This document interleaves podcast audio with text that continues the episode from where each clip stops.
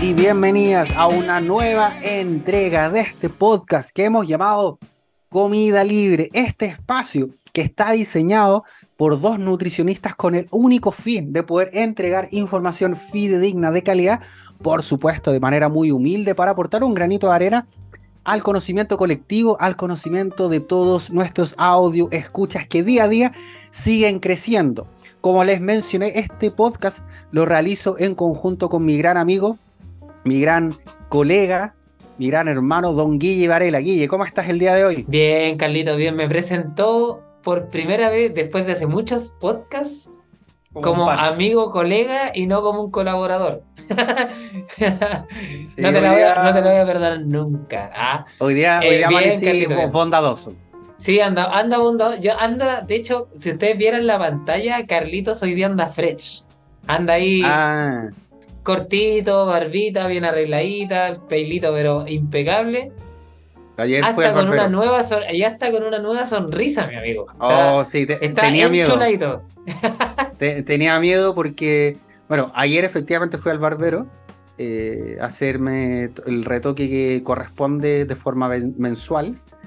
Y, también tenía miedo porque efectivamente estoy utilizando frenos, o como le dicen, ortodoncia, cuando estoy ocupando frenillos. Mm. Y tenía la, el miedo porque yo decía, voy a estar tupido, hablándome o torpe, ni nada.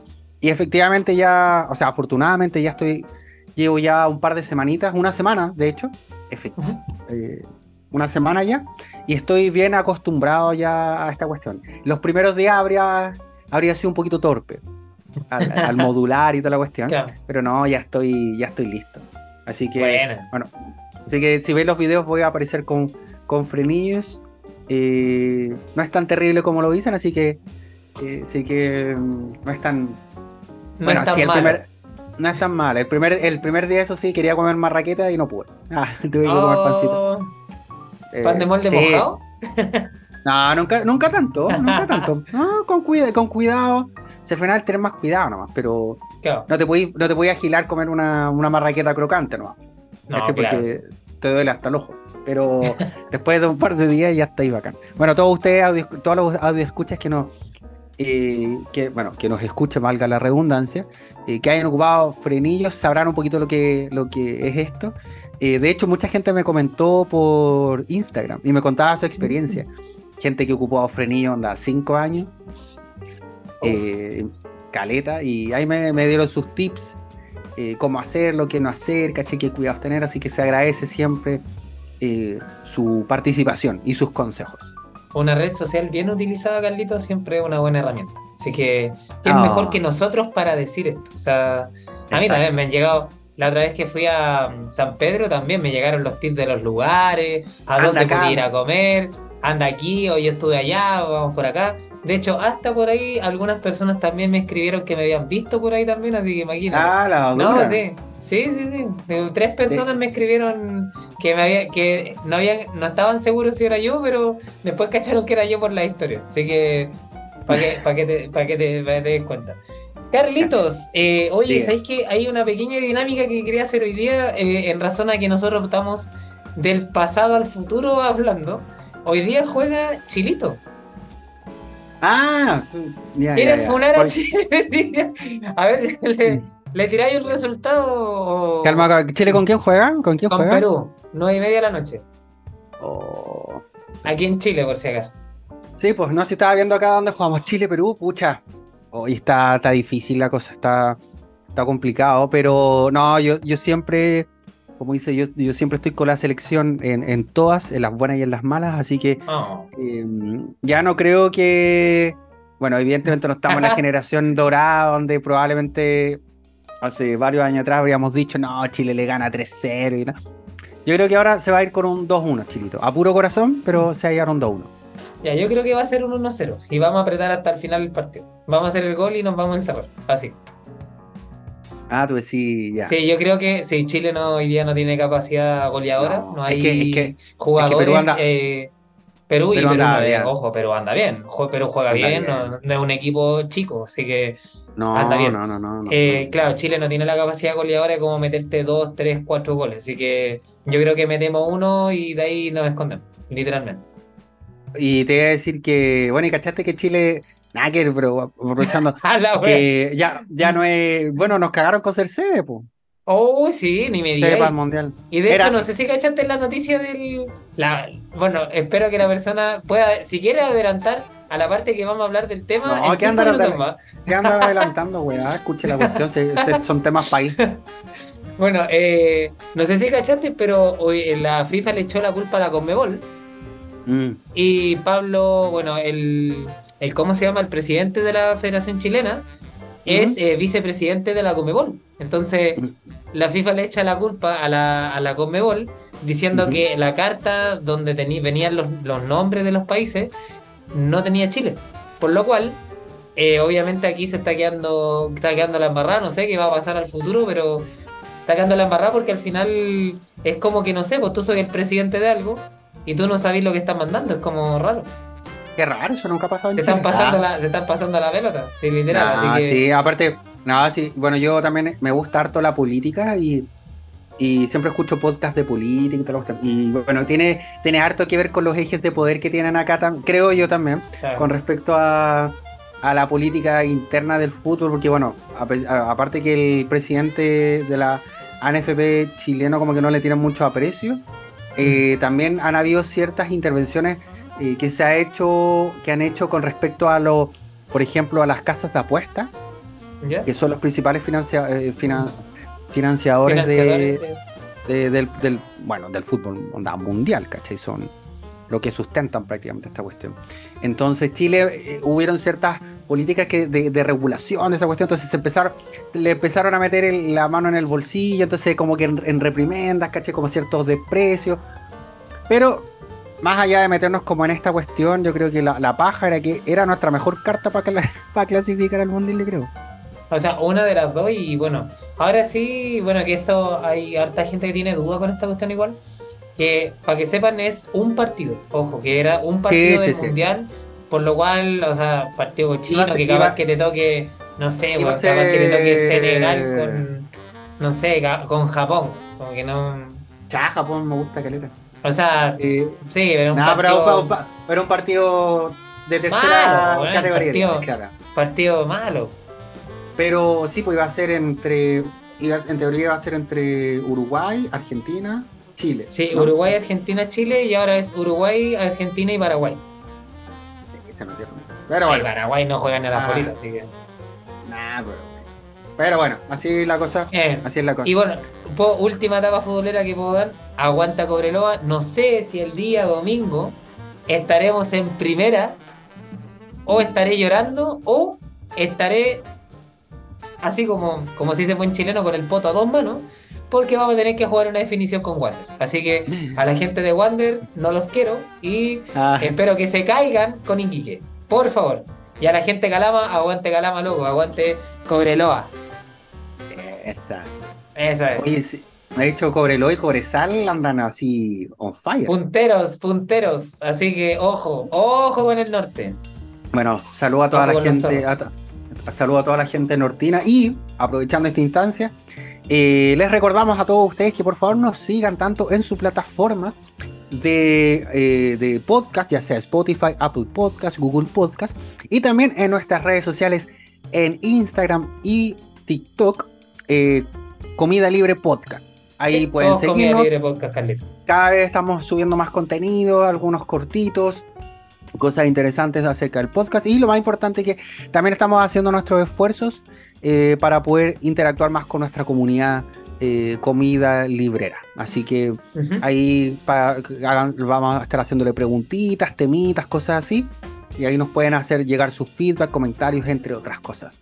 Así que dicho ya esto, estas eh, clásicas palabras, don Guille, quería que pasáramos al tema de hoy. ¿Qué nos convoca el, esta mañana? El tema de hoy vamos a hablar de ganancia de masa muscular. En algún minuto hicimos también una trilogía ahí de Fat Wars, ahí hablando de la, de la grasa corporal. Y en verdad habían llegado hartos mensajes eh, preguntando por este tema. Eh, mm. En realidad me han preguntado pacientes por ahí. Ahí saludo a Elsa, probablemente que siempre ahí nos reacciona también a las historias también. Eh, y varias veces habían dicho como que, oye, ¿por qué no hacen un capítulo, una serial de ganancia de masa muscular para la gente ahí que quiere subir y no quiere bajar, que es la menos urgente también. Entonces, vamos a hablar un poco de este tema. No sabemos la extensión que tenga, porque es mucho tema. O sea, de hecho, en lo personal yo tengo creado un libro también, un libro digital de ganancia de masa muscular. Eh, entonces se entenderá que es harta temática, hartas cosas que podemos hablar. Por lo cual, obviamente, aquí vamos a tratar de desgranar un poquito y empezar a ver desde lo más, desde la base hasta eh, obviamente algunos detalles, quizá algunos tips también, para que obviamente sus procesos también sean mucho mejor. Carlitos, ¿abro los fuegos o abre los fuegos usted?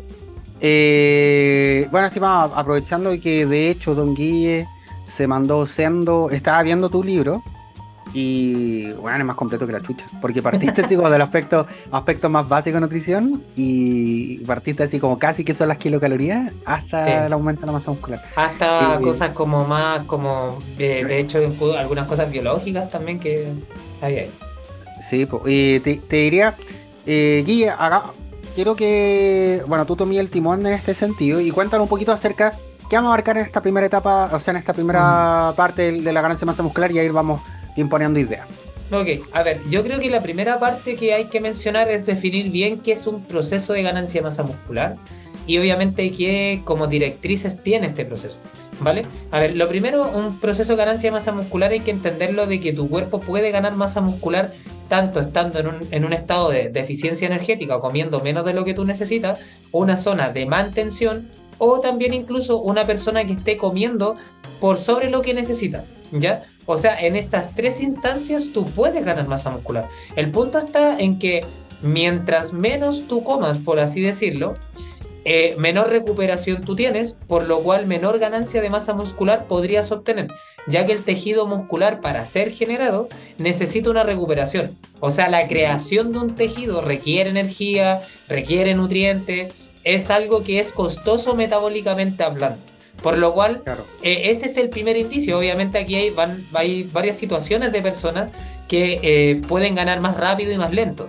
Por ejemplo, personas que estén recién iniciándose en entrenamiento probablemente van a ganar mucho más fácil masa muscular que personas que quizás llevan eh, mucho más tiempo entrenando, ya tienen un nivel. De hecho, también se habla mucho de, la, de los tipos de, de, las cargas de levantamiento que tiene cada persona. Por ejemplo, si es capaz de levantar 2.5 su peso corporal en un peso muerto, dos veces en una sentadilla, eh, por ejemplo, 1.5 en un press de banca, qué sé yo. Esos son algunas eh, variables que a ti te dicen si una persona está más entrenada o menos entrenada. Entonces, en ese sentido, ya podemos definir dos varias clases de personas que eh, pueden ganar masa muscular incluso en estando en estado de deficiencia. Ahora, tenemos otras personas también, por ejemplo, que tengan un parón de entrenamiento, como una persona que viene de alguna lesión, alguna persona, por ejemplo, no sé, que que haya estado 3, 4 meses sin entrenar y que volvió a entrenar, al inicio también va a ganar más masa muscular relativamente un poquito más rápida hasta cierto punto, hasta el estado de recuperación por lo menos. Y tenemos algunas otras personas que son las que no vamos a hablar acá porque ninguno de los dos es experto, que son las personas que utilizan anabolizantes. Entonces, que esas personas podrían en cualquier fase incluso ganar masa muscular. De hecho, hay estudios por ahí que hablan incluso de que incluso una persona que no entrene y que utiliza anabolizantes podría ganar un poco de masa muscular. O sea, imagínate a ese punto que hay algún estudio por ahí. Pero bueno, no lo vamos a tocar. Entonces, ahora, ¿cómo yo tomo la decisión de, querer ganar masa muscular? Eh, de meterme en este proceso de volumen. A ver, lo esencial es entender que biológicamente hablando, cuando una persona está comiendo por sobre lo que el cuerpo requiere, ya sea 100 kilocalorías, ya sean 2000, ya sean 4000, eh, lo que va a suceder es que tu cuerpo sí va a tomar una pequeña parte a grasa corporal, biológicamente hablando.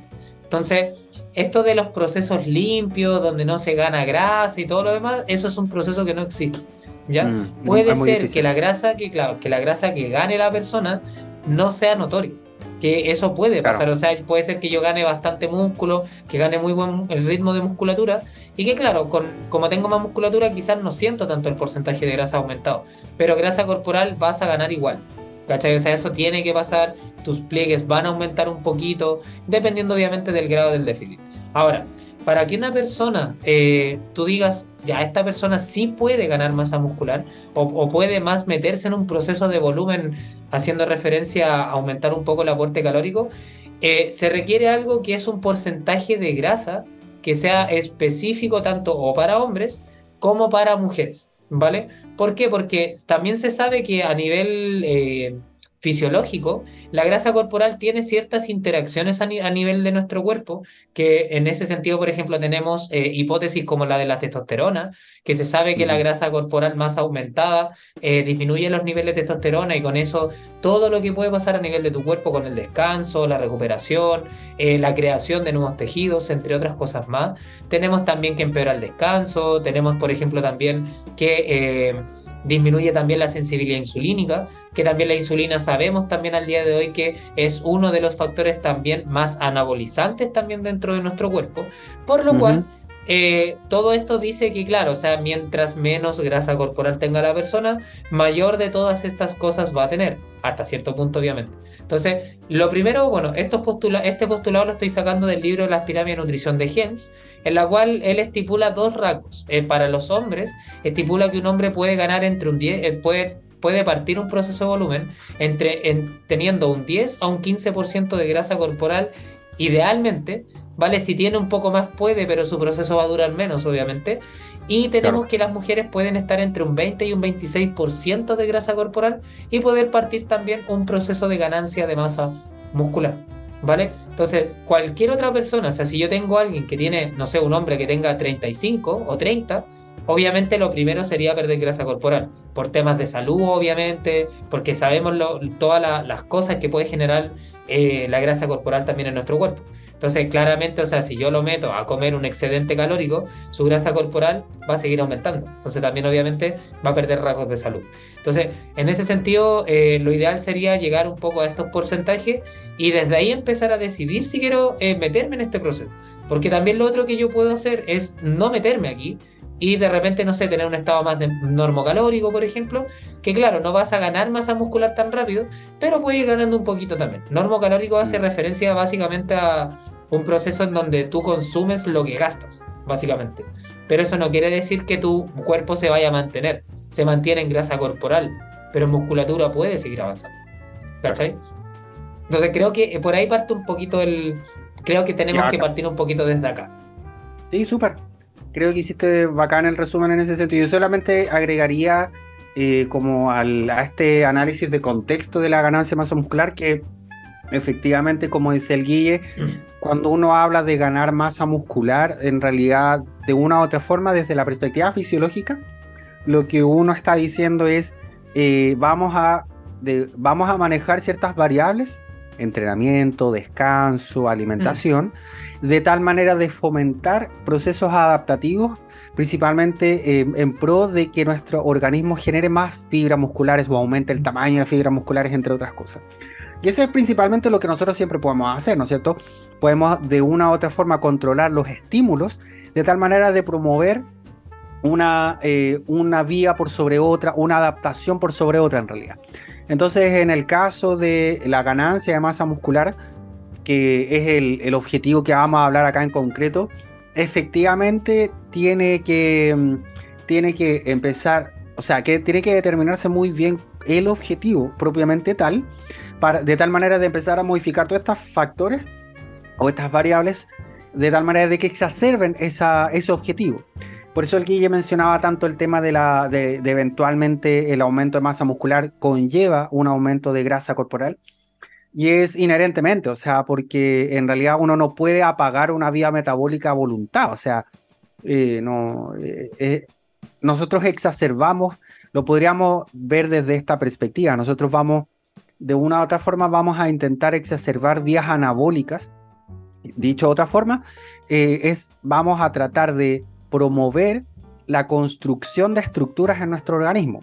Ahora, por supuesto que nuestro organismo ojalá fuera, supiera nuestras intenciones y pudiera, onda, todo lo que nosotros comemos va únicamente a generar masa muscular. Pero no funciona así por varias cosas, o sea, principalmente porque nuevamente nuestro organismo no tiene por qué saber cuáles son nuestras intenciones eh, únicamente y no funciona de esa forma. De repente porque también el estímulo que estamos entregando a nivel de entrenamiento eh, no puede generar una respuesta exacerbada, o sea, no porque le empezamos a entrenar tres semanas, nuestro cuerpo torpemente va a crear niveles estúpidos de masa muscular. Mm. Siempre la respuesta y la adaptación va acorde al nivel del estímulo. Mm. Y por lo tanto, y por otro lado también está el factor tiempo, o sea, nuestro cuerpo, al igual que en cualquier componente que lo podríamos analizar casi como en nuestro día a día, eh, nuestro, un estímulo inicial produce un estrés eh, eh, como agudo muy importante, pero conforme ese estrés comenzamos a producir ciertas adaptaciones, ya ese estrés quizás es insuficiente como para producir ciertas adaptaciones.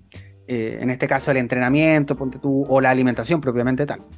Entonces, eh, solamente eh, lo, lo, pondría en ese contexto, ¿no es cierto? Cuando, quiere, cuando hablamos netamente de ganar masa muscular, o principalmente, claro, nosotros lo que queremos hacer es controlar de una u otra forma nuestra alimentación, el descanso, el entrenamiento, con el fin de exacerbar esta vía de anabólica, de hipertrofia o hiperplasia, ¿no es cierto? Que la diferencia es como la hipertrofia, el, aumento del tamaño y la hiperplasia, el aumento del número de fibras musculares, eh, de tal manera de, exacerbar y de generar la mayor ganancia de masa muscular o los gains, como se dice en estos días. Exacto.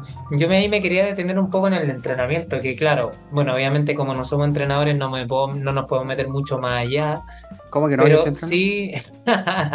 bueno, ya, ya, Ahora voy a encontrarte de todo por ahí, eh, pero esto es otro tema. ¿sí? ¿Cómo que no sé entrenar, Juan, si veo un video en YouTube? Acá, Ah, disculpa. Perdón. Claro, me llegó. Hiciste, un... hiciste un curso de un mes para ser entrenado acá. Vi un video de 6 horas en YouTube. Me ah, siento capacitado. Ya, listo. Dale, total, dale. Pues total, ¿para qué necesitáis más? Y total, la universidad no sirve. Que eso, no sirve. No, no sirve para nada. Ya, momento Andáis, andáis eh, hater, Carlito. Me pasó el capítulo pasado y ahora tiró ahí la cuñita también, ¿eh? Jale. Tengo, tengo frenillos, tengo frenillos, porque no he podido comer tranquilo, porque que anda. Ah, te cachai. Mira, quería hacer un poco el hincapié en el tema del entrenamiento. Eh, lo que pasa es que, claro, como bien dice el Carlos, nuestra ganancia de masa muscular tiene mucho que ver con el estímulo. Y hablándolo desde el punto de vista de lo que necesitas, el estímulo mecánico que da el entrenamiento tiene que ser suficiente para poder generar una nueva adaptación, o mejor dicho, también puede ser una mejora, que sea más potente, que sea más veloz, que sea más resistente, que sea más fuerte, etc y que eso conlleve a tener un, aumento de este tejido de las fibras contráctiles para poder seguir eh, ejerciendo eso que tu mente también está eh, buscando también eh, hacer, ¿cachai? Entonces, para eso tienes que controlar variables del entrenamiento. Yo siempre recomiendo que cuando se metan en este proceso, ojalá el entrenamiento esté lo más regulado posible. Porque si no está regulado, o sea, si tú vas al gimnasio el, el día uno y vayas a hacer 10 series con 40 kilos de peso muerto y después al otro día así, no sé, va a la semana siguiente y así 8 repeticiones con los mismos 40 y a la otra así 12 y a la otra 5 y así sucesivamente y una semana no va y porque no quería ir, probablemente te va a salir tremendamente complicado ganar masa muscular porque no hay un patrón de mejora o de un estímulo suficiente para poder generar esa masa muscular está el volumen de entrenamiento, el tema de la tensión mecánica, que creo que el día de hoy se sabe que quizás no, no es, o sea, que está involucrado, pero que no tanto. Bueno, ahí lo dirá un entrenador, quizás traigamos uno para acá, pero al final es controlar las variables de entrenamiento. Entonces, si uno no tiene eso y no tiene claridad, de verdad que de mi punto de vista, yo le aconsejo que no se meta en un proceso de volumen. Porque lo que va a pasar es que probablemente va más a subir grasa corporal o comillas a engordar más que otra cosa. O sea, no va a ganar masa muscular prácticamente nada. Coma lo que coma, coma 4.000 calorías, lo que sea, coma toda la proteína que quiera, pero si el estímulo mecánico no es el adecuado, masa muscular no va a ganar. Y aquí probablemente no sé si has visto casos también ahí en tu consulta, Carlito, personas que quieren ganar masa muscular, obviamente. No sé si has visto de repente la diferencia de una persona que entrena, que entrena bien y que tiene un entrenamiento más regulado, con la otra persona que no. Eh, o sea, lo, que hace es que yo, mira, hay que ser súper honesto en este sentido, porque de hecho me pasa mucho. Yo, bueno, yo trabajo, yo trabajo con, en conjunto con hartos kinesiólogos, como que me rodeo de hartos kinesiólogos. Y una de las cosas que me dijeron que lo encontré muy bacán, me decía, por ejemplo, las disciplinas deportivas, cuando uno juega la pelota, cuando hace, cuando hace todo este tipo, eh, juega a pádel, etcétera, que lo hablábamos también con el kine, con el Gregory Ya, sí, sí. Saludos a Gregory Celi ahí que nos escucha, que lo que día en la mañana. Vayan, a ver ese capítulo, o sea, vayan a escuchar ese capítulo, que también fue muy bueno, que ahí lo aborda con mayor profundidad que eh, es cuando uno realiza, no sé, juega la pelota, realiza una, una, disciplina deportiva, por así decirlo, no está entrenando el músculo, sino que lo está sometiendo a un estrés, ¿no es cierto? Lo está sometiendo a un esfuerzo importante, pero no es que esté entrenando la fuerza ni la hipertrofia, sino que estás eh, prácticamente poniendo a prueba tu masa muscular. Entonces, ¿cuál es el punto y por qué quería llegar a esto? Que en muchas ocasiones, cuando buscamos, por ejemplo, cuando alguien dice, mira, quiero ganar masa muscular, y tú, y, tú, y hay que estar entrando, mira, yo lo que yo estoy haciendo, voy a inventar, pero estoy, entreno, juego la pelota tres veces, juego la pelota dos veces a la semana, etcétera. Como que, en cierta forma, eso difícilmente va a producir la ganancia de masa muscular que uno espera, porque efectivamente, evidentemente, jugar de forma regular, una eh, fútbol o, o, cualquier disciplina, va a producir adaptaciones que requiere, va, va a intentar producir las adaptaciones para poder desarrollar esa disciplina de forma correcta. Y muchas veces, en muchas ocasiones, eso no requiere una hipertrofia muscular. ¿Cachai? Eh, porque cuando. Pero entonces, eh, y ahí radica lo importante. O sea, cuando el objetivo, más allá de que, como mencionaba en el capítulo, es súper importante el entrenamiento de fuerza en todas las disciplinas, porque es lo que más previene lesiones. Y como decía, una al jugar a la pelota tú pones a prueba tu músculo, por así decirlo, la capacidad muscular que tienes. Por lo tanto, si tú tienes una buena desarrollo de, la fuerza y, puede, y tu músculo es capaz de soportar harto estrés mecánico, por supuesto que hay menos riesgo de lesiones.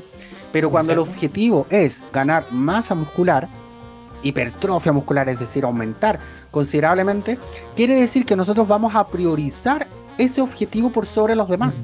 Tú no quieres, cuando tú quieres ganar, y por eso que también eh, es súper importante tener claro cuál es el objetivo, porque por ejemplo, hay cachado cuando las personas dicen, mira, quiero ganar masa muscular, pero no quiero aumentar tanta grasa, pero tampoco quiero ser torpe, pero tampoco pero quiero ser ágil, pero también quiero hacer, ¿cachai? Como que empiezan a ampliar ese abanico de objetivos, mm. eh, pero también quiero salir a trotar todos los días 20k y no quiero, ¿cachai? Entonces como, no, o sea, cuando...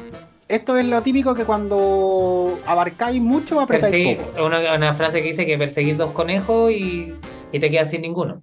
Sin ninguno, porque cuando nosotros hablamos por ejemplo. Lo que digo, Un vegetariano hablando de perseguir conejos, imagínate. no a la casa, señores, no a la casa, perdón. Pero es súper importante tener en gran consideración cuál es el objetivo, porque como dice el Guille, si tu objetivo, ponte tú, es mejorar tu masa muscular, de repente no tiene sentido meterte, ganar, o sea, mejorar tu masa muscular de, pero en realidad porque queréis mejorar tu estética, pero en realidad tampoco es que queráis grandes cambios, tu masa muscular, queréis verte un poquito mejor nomás, y en realidad pasarlo bien, etcétera. Evidentemente, de repente no tiene sentido que te metas en un periodo de volumen grande y que y control. Pero si tu objetivo, claramente tú, tú decís, no, sabes que lo que yo quiero es ganar masa muscular, que significativamente verlo evidenciado en la composición corporal, etcétera, por supuesto que ahí eh, tiene que estar todo alineado para, que poder, eh, para poder acercarnos a ese objetivo, alinearlo tanto la alimentación, el entrenamiento, etc. Como dice el Guille, y como un entrenador probablemente lo podría decir mucho mejor, eh, cuando tu objetivo es ganar masa muscular y la hipertrofia y todo el tema, por supuesto que tenés que tener una noción más o menos de cuántas sesiones a la semana vaya a entrenar, cuánto es tu volumen más o menos, en qué en qué intensidad estás entrando, cuáles son tus cargas que estás trabajando, porque la progresividad, por ejemplo, el que llegué a una cierta eh, percepción de eh, que se puede ocupar este típico, claro, del esfuerzo de la intensidad a través de que se puede ocupar las repeticiones en reserva, todas estas estrategias que de repente son subjetivas, llevar un cierto control de qué, qué hice la semana pasada y qué estoy haciendo esta semana. Eso, pucha, es fundamental, pues, ¿cachai? Porque eso efectivamente es controlar las variables para, eh, eventualmente en este caso, el objetivo ganancia masa muscular, que requiere esa dedicación. Porque si no, es simplemente estar tirando así como estar tirando manotazos de ahogado o estar como mm. tirando dardos a ciegas y en volapo. Así como en volar, mira, voy a comer caleta, voy a entrenar algo y en volado. A ver qué sale. A ver qué sale. Mm. Mira, hablando ahí un poco también de los casos prácticos también que, que de repente uno ve eh, yo sí noto, por ejemplo, la, la, diferencia cuando una persona, por ejemplo, no sé, pues llega sin entrenador, lleva un tiempo entrenando, se mete un poquito ah, acá. Sí, pues. Y, se, y de repente, y de repente no sé, pues le recomiendo un entrenador o entrenadora. Y tú ves la diferencia inmediatamente en dos meses ya se nota ya, por ejemplo, aumentos de alguna circunferencia, entre otras cosas más. Claro. ¿Cachai? Y eso es meramente por la regulación.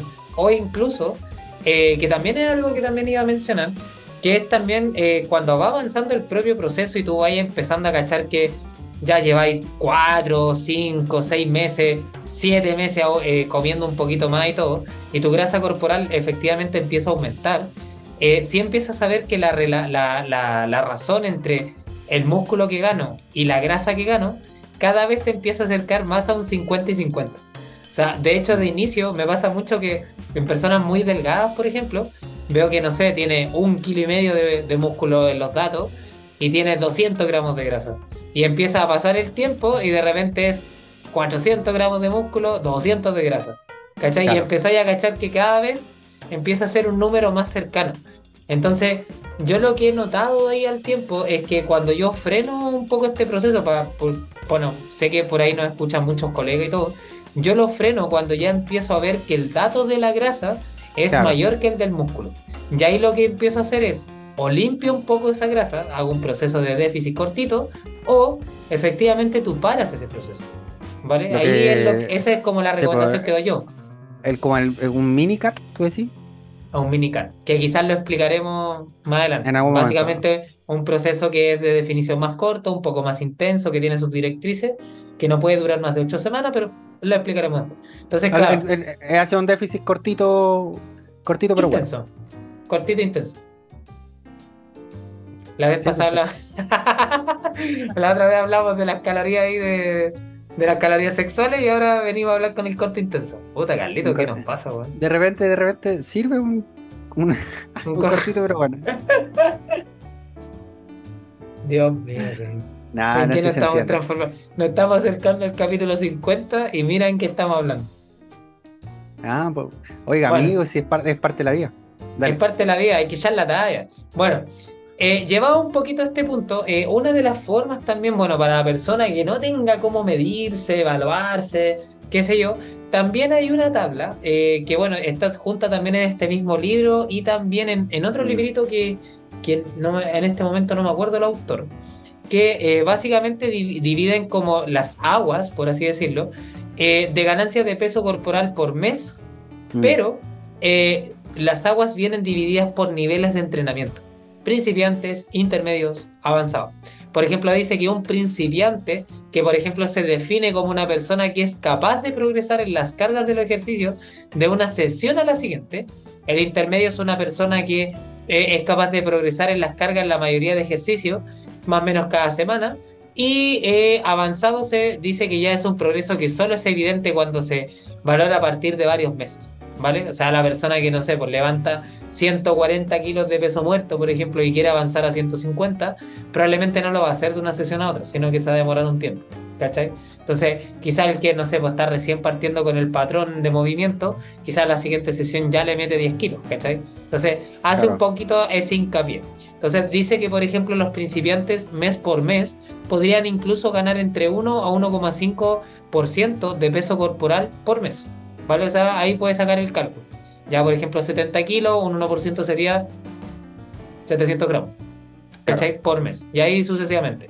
El intermedio de 0,5 a 1% y el avanzado de 0 hasta 0,5% de peso corporal. Ahora, como recomendación también para quienes estén metiéndose en este proceso, yo les recomiendo que ojalá siempre sea el extremo inferior y no el superior. ¿Por qué? Porque como sabemos, la ganancia de masa muscular también tiene un tope. Yo personalmente lo explico en que la ganancia de, de, masa muscular, el tope que tiene es tu volumen de entrenamiento recuperable. O sea, si tú entrenas una cantidad X, tú no puedes recuperar más de X. Entonces, si tú la recuperas, esa es tu ganancia. Más allá no va a haber. Entonces, si tú ganas 4 kilos y eres capaz de recuperar uno por mes, o sea, por llamarlo de alguna forma, eh, obviamente los otros 3 kilos ya sabes que no son músculos. ¿Cachai? Entonces es mejor, claro, irte más tranquilo para que también tu porcentaje de grasa no se vaya aumentando tan rápidamente en el tiempo. ¿cachai? Y es como mm. una directriz que yo también suelo utilizar harto porque, claro, eh, al final tenemos una capacidad limitada de, crecimiento, que también viene a raíz del de la propia evolución como a nivel de rendimiento y demás cosas. ¿Cachai? Que es un poquito lo que estás hablando tú. Claro, porque que las adaptaciones fisiológicas siempre van a ir en concordancia también al estímulo, pues, ¿cachai? Entonces, no, podemos esperar que si, por, por, ejemplo, claro, tu volumen de entrenamiento es X y, pensar que, y qué es lo que se suele pasar, que, y pensar que vamos a exacerbar, ¿no es cierto?, como la ganancia porque vamos a comer más todavía, como, como que pudiéramos bypassarlo y como por alguna razón el cuerpo va a producir más adaptaciones que el estímulo que estamos generando, ¿cachai? Entonces siempre es proporcional en ese sentido. Por eso que es muy distinto cuando alguien, no sé, pues, está entrenando eh, así como para trabajar desde la perspectiva casi físico-culturista, donde entrenará seis veces a la semana, eh, por grupos musculares, donde el volumen que el, volumen de entrenamiento por grupo muscular escaleta, bla, bla, bla, y toda la cuestión, a una persona eh, más de a pie, caché que entrena tres veces a la semana, no es pueden en ambos casos realizarse, pero volumen, pero siempre proporcional al estímulo que se puede, que, están realizando y, y, la, y el resultado va a ser proporcional, eh, por supuesto, al entrenamiento y al volumen. Exactamente. Si es que es eso, o sea, al final, bueno, yo uso mucho una frase que digo, no porque comas más, vas a ganar más.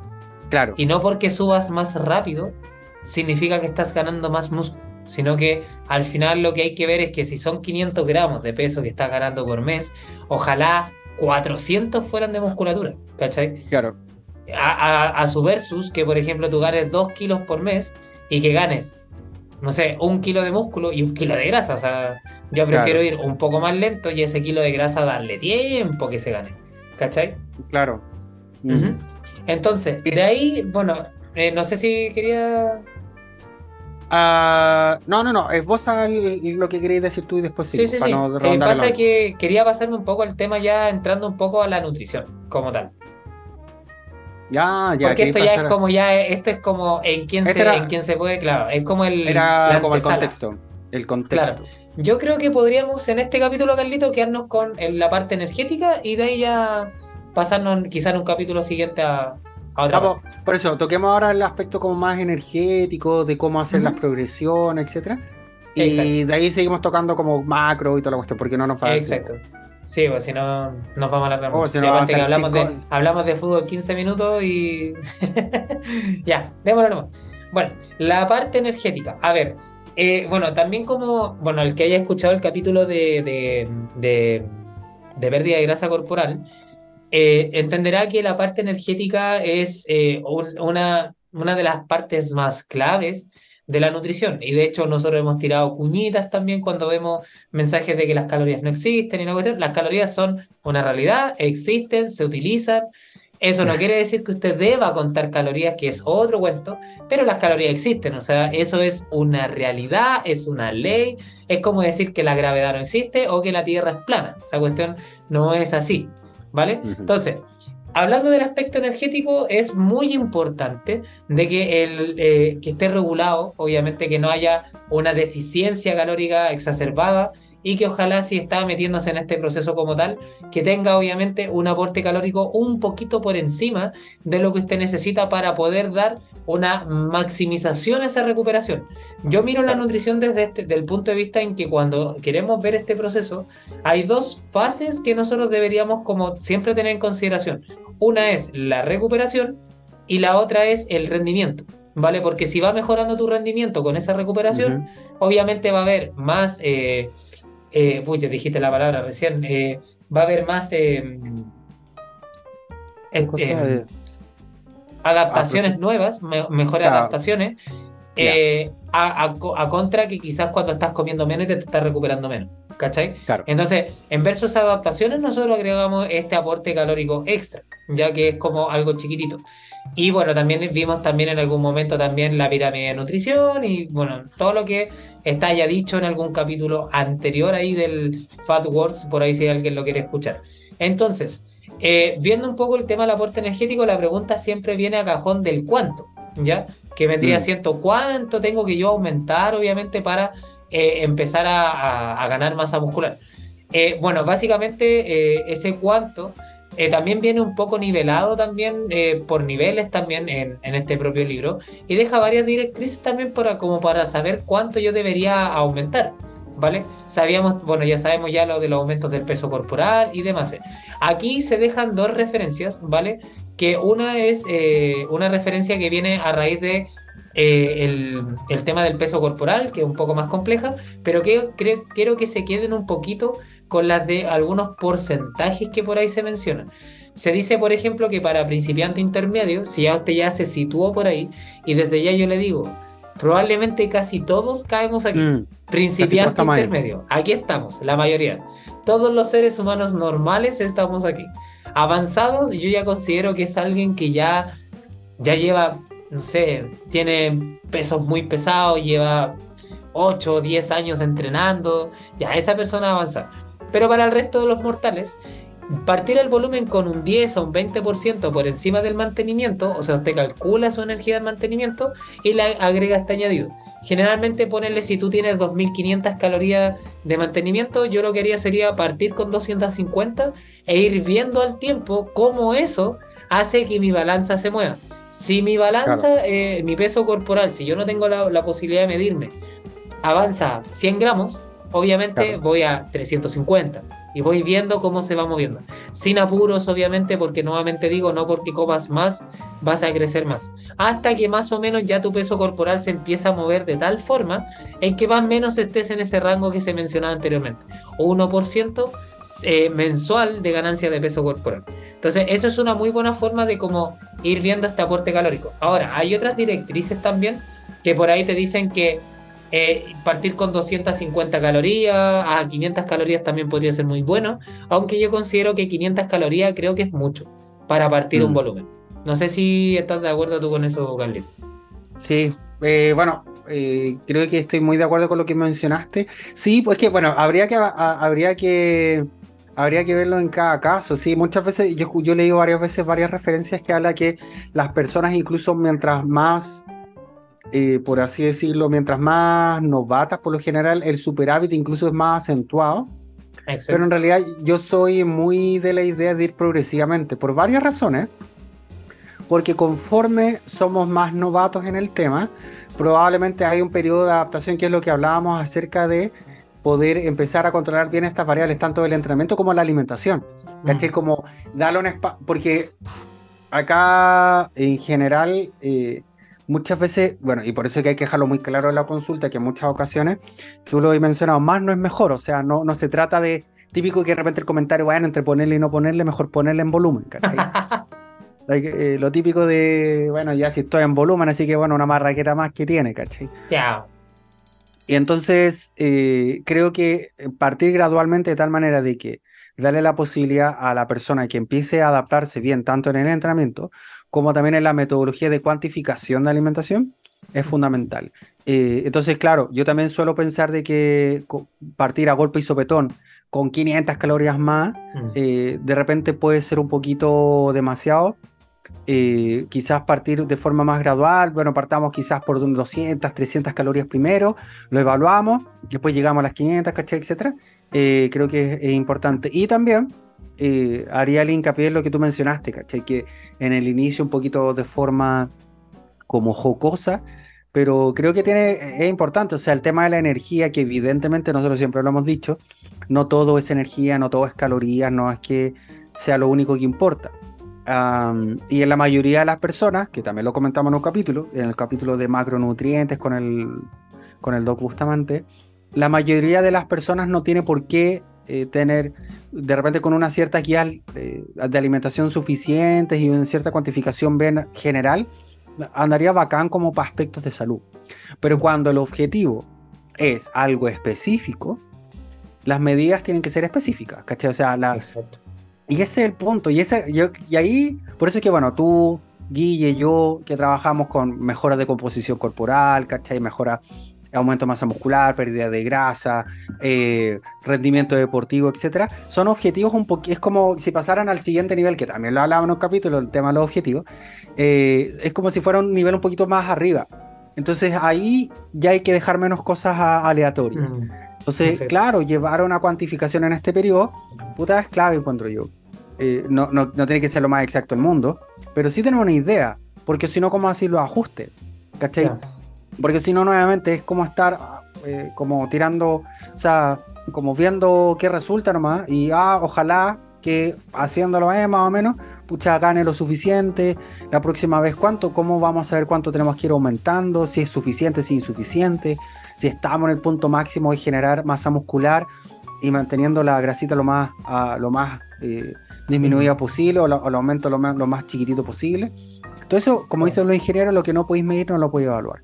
Y en estos objetivos, por supuesto que importa. De hecho, así como haciendo referencia a eso, que, bueno, que también eh, no, se, no, se, me había venido a plantearlo. Eh, hay dos cosas que también se pueden decir también. Una que, bueno, hay, hay, en particular hay un estudio por ahí que yo de hecho adjunté en ese libro, que hace mucho hincapié en, por ejemplo, en, dos, en, dos tipos de grupos. Un grupo que hablaba, o sea, que tenían, por ejemplo, directrices nutricionales para hacer un volumen, y había otro grupo que eh, les dejan comer ad libido, como, coma nomás y dele, lo que decís tú, entre ponerle y no ponerle, ponerle. ¿Cachai? Y pasaban muchas cosas interesantes. Por ejemplo, el grupo que venía un poco más controlado eh, eran personas que, por ejemplo, tenían menores ganancias de grasa corporal y tenían mucho más ganancias de masa muscular, incluso viendo que eh, habían personas del otro grupo que comían mucho más de lo que estaban comiendo estas mismas. Y lo que pasaba es que ellos ganaban solamente más grasa que musculatura. Ahora, también pasa mucho que cuando uno va como, como se dice al ojo, eh, y no es tan específico de repente, eh, sí te puede pasar esto de que un día comes menos, un día comes más, un día comes más bajo, más alto y demás, es que de hecho es una de las cosas también más típicas que uno se puede encontrar también en consulta. Está, por ejemplo, de repente personas que, no sé, pues de repente comen muy poquito en la mañana, después comen un poco en el almuerzo y de repente en la tarde andan con hambre, piensan que tienen ansiedad y en verdad es hambre porque han comido poco en el día, que está mal distribuido, que de repente, no sé, pues le está faltando algún nutriente y obviamente cuando te falta un nutriente tu cuerpo también se estresa y al estresarse obviamente te genera ansiedad y ahí te empieza a quedar la embarrada, entonces un día comes más, después comes menos, bla, bla, bla. Entonces si no tiene una cierta regulación probablemente eso sí va a pasar. ¿Cachai? Ahora, eh, entonces, claro, una de las, eh, por eso es que es importante tener esa regulación y también eh, irte evaluando, quizás ni siquiera medir tanto las calorías o medir tanto el aporte energético que estás consumiendo y todo, pero de repente tener estas directrices de tu peso corporal, de repente, no sé, si tienes la oportunidad de hacerte una evaluación de pliegue y medirte solo los pliegues, que también eso hay personas que lo hacen, y que te vaya dando una cierta idea de más o menos que cómo estoy, cómo voy, porque si no lo que te va a pasar es que al final vaya a llegar a, vaya a, llegar a algún lado que ni siquiera tenía idea de dónde vaya a llegar, que esa es la cuestión.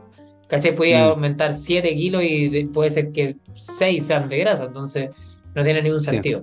Y, díganos, díganos. Ah, y solamente agregar que aparte que una de las cosas que más consume como, por así decirlo, más desgasta, es la sensación de estar improvisando constantemente, esta oh, sensación de que eso desgasta, es desgastante eh, energéticamente, emocionalmente, porque la mayoría de las personas siempre cree que la fase de volumen es como miel sobre hojuelas, porque claro, tenéis que comer más, ¿cachai? Es como, ¿a quién, le, ¿a quién le va a cargar comer más? Pero en realidad llevar una, una pauta de alimentación donde planificadamente tenéis que comer eh, una cantidad de calorías superior a las que gastáis. Mm. Y por supuesto que nosotros exacerbamos la, eh, como cualquier alimentación, ¿cachai? O sea, eh, nuevamente, nosotros a través de la alimentación intentamos exacerbar las vías anabólicas, ganar masa muscular y todo el tema, y esto requiere un contexto metabólico lo más óptimo posible. Y eso habla en energía, proteínas, carbohidratos, grasas, que lo hablaremos después, eh, o sea, en el próximo capítulo, micronutrientes, ¿cachai? Etcétera. Entonces, las, las mismas reglas de consumir la mayor cantidad de alimentos real en vez de procesados, ¿cachai? Que tengan una alta densidad eh, eh, nutritiva, o sea, que, puta, si, que, ojalá que en cada caloría venga asociado con hartos nutrientes, vitaminas, minerales, ¿cachai? Etcétera. Sigue siendo la misma. Entonces, no es sencillamente como tratar de zamparse 3.000 calorías como podáis y filo si es que a, base de, no sé, pues de Papa John's y McDonald's, ¿cachai? Entonces eso también genera un cierto desgaste y la mejor estrategia es siempre tener un, sistema de organización, mm. un cierto patrón regular y para poder evaluar porque efectivamente nuevamente, si es que tenéis que comer, voy a inventar 3 lucas de calorías y te dan una pauta y te cuesta, bacán, o sea, y llegáis con los comentarios y decís que no, no estoy llegando, me cuesta. Bueno, busquemos otra estrategia. Busquemos mm. otra, otra estrategia de llegar a un volumen de comida, o sea, a unas calorías totales tal, de tal manera que el volumen no sea tan grande como lo... Pero así trabajamos.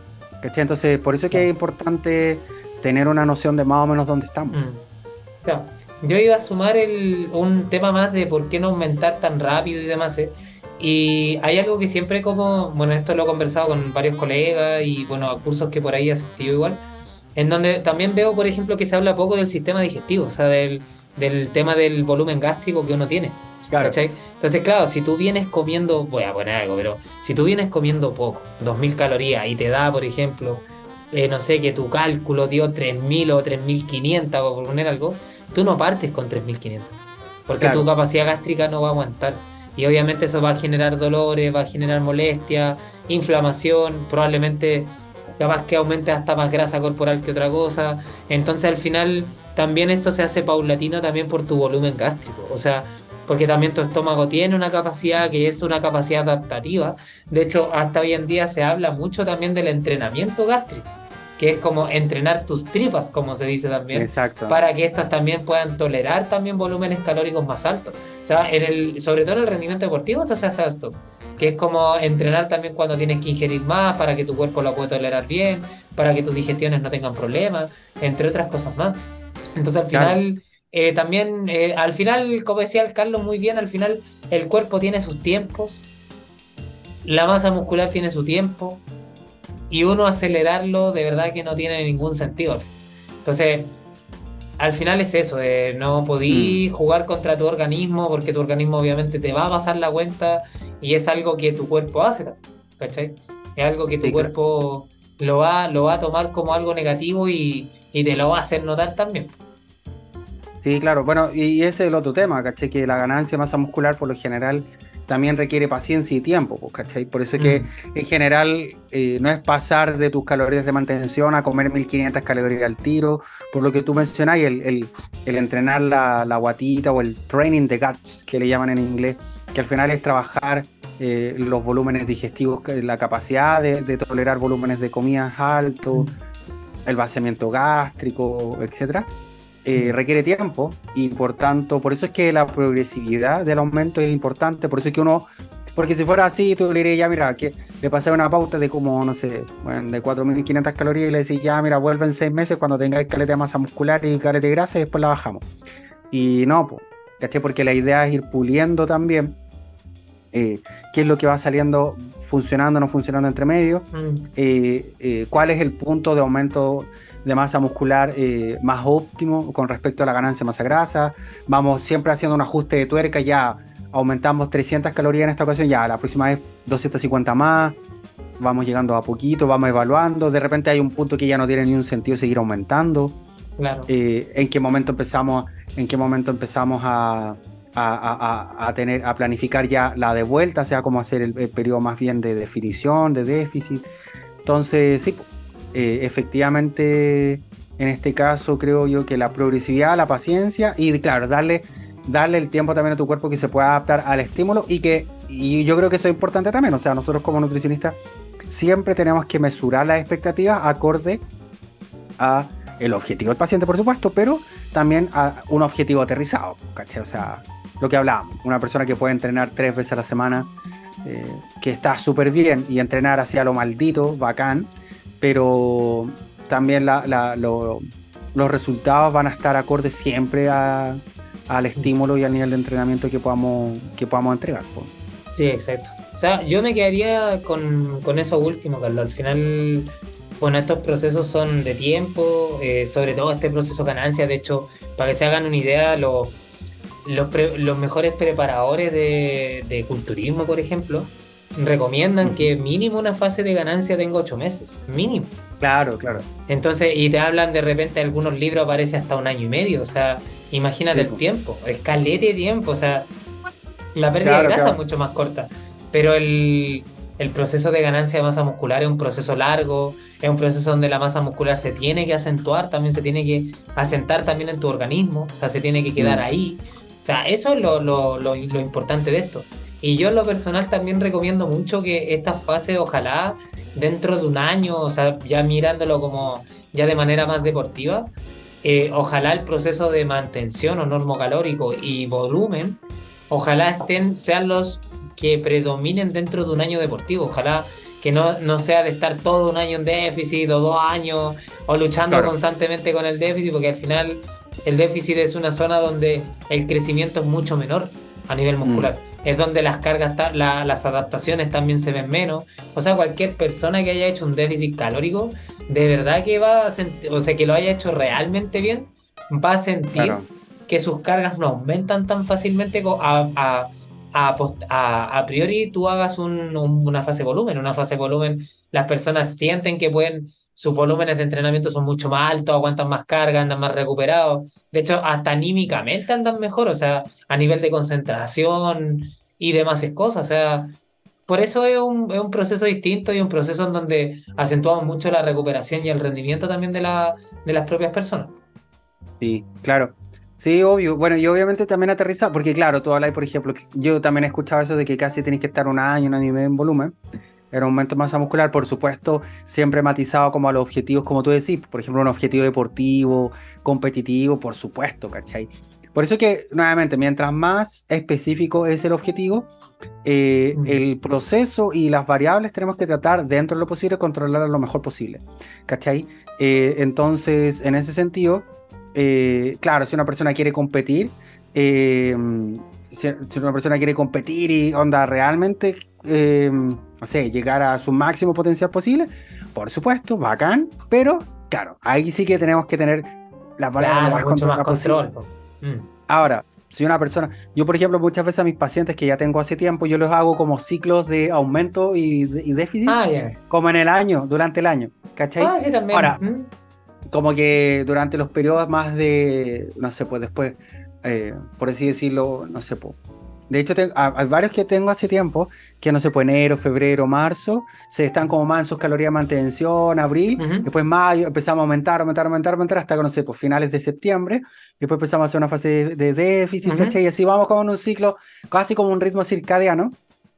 Eh, ahora, por supuesto que ninguno de ellos quiere competir ni no, claro. Quiere mejoras estéticas, ¿cachai? Y solamente quiere como eh, mejorar su composición corporal. Entonces, como decías tú, pues, ¿cachai? O sea, mientras más eh, específico y más eh, alto es el objetivo, bueno, claro, hay que, hay que controlar y tener un sistema mucho más de cuantificación. En este caso, de lo que estamos hablando, cuantificación de, de más o menos cuánto estamos comiendo. Tenemos que tener claro, alguna más específico también. Totalmente. Es que también, bueno, también lo que decía el Carlos, al final no te. Cuando tú vayas a, reaccionar frente a las situaciones, te estresáis mucho más que cuando tenéis como un, camino como, ya, esto es lo que tengo que hacer, eh, este es el orden que tengo y de aquí empiezo a actuar. Porque cuando uno tiene un desorden, de verdad que es súper estresante, de verdad, llevar cualquier proceso y cualquier cosa que uno haga en la vida. Tipo, sí, claro. Eh, y esa es la cuestión, como hablábamos, caché que en general eh, em, la improvisación es desgastante, bueno, en todo sentido. Esa sensación que, en todo sentido, ganancia, déficit, salud, lo que sea, o sea, tener esa sensación de que pasa mucho en pacientes que lo más desgastante es cuando te dicen, puta, de repente llevo, llevo una colación, de repente no, de repente si no llevo colación, pucha, veo lo que hay, eh, pucha, hay una máquina, de repente ya, como esa, esa, esa, esa, esa como esa idea de que, bueno, no sé, como que el mundo te mueve a ti, ¿caché? Como que tú no tomas ni una decisión, sino que, pucha, a alguien, pucha, no sé, oh, me dio hambre ahora, ya voy a comer esto, quizás es mucho, quizás es poco, me llevo una fruta, pero será suficiente, no será suficiente, la comida me dijeron que tengo que bajar los carbohidratos, pero ¿cuánto? No como nada, como la mitad, o, ¿caché? Entonces al final es tan desgastante claro, que al final termináis fatigados solo con, termináis con, sí, con lo que no, por lo que tengo que no. Así que... Exacto, y lo mismo pasa en aumento, que tú decís como empezáis a aumentar y te empezás a ver más grande y decís, ya, bacán, pero bueno, será grasa, será masa muscular, estoy comiendo caleta, tendré que regular hacia abajo, quizás tengo que comer más, el entrenamiento, y eso te come la cabeza. Entonces, cuando nosotros hablamos de organizarse y tener este sistema, ni siquiera es que seamos tan, ni siquiera es para que estén, yo siempre he pensado que mientras más organizado tengáis, mientras más el típico hábito o una metodología de cuantificación, de hecho tenéis más libertad. Como que andáis más tranquilos incluso. ¿Cachai? Porque, no sé, cuando tú cacháis más o menos cuánto tenéis que comer, y hablando un poquito del desarreglo, si un día vas y te comí un, no sé, te vas a comer un churrasco italiano con chela, lo que queráis, así como un desajuste, pero Como tú sabes la noche hizo usted con el partido duro, ¿no? Éjale. Claro, ahí celebrando el, el gol de, de Chile. el gol de Perú. Eh, eso, eso esa tranquilidad solamente la tenéis cuando tú cachéis más, cuando cacháis bastante bien lo que está haciendo el, otro, el resto del tiempo. Claro. Cuando te salís, bueno, y te comís lo que queráis y, como, y lo queréis disfrutar es como puta. Pero, oye, pero ¿cómo lo estaba haciendo antes? Lo estaba haciendo como el Loli, me estaba alimentando bien, mal, y ahí te da la cresta. Entonces, eso, es más que nada eso al final es regularse también y bueno, tener, como, como dice el Carlos, un, pequeño orden. Carlito, ¿quedamos hasta acá o...? Uf, hasta acá. Eh. No, no, quedemos hasta acá para que no desgastemos el tema, porque bueno, como les decíamos, esto va a tener, mira, no tenemos idea si va a ser trilogía, eh, no sé cómo será una segunda parte. Estamos improvisando en este momento, dicho, hablando de, improvisación, y es desgastante.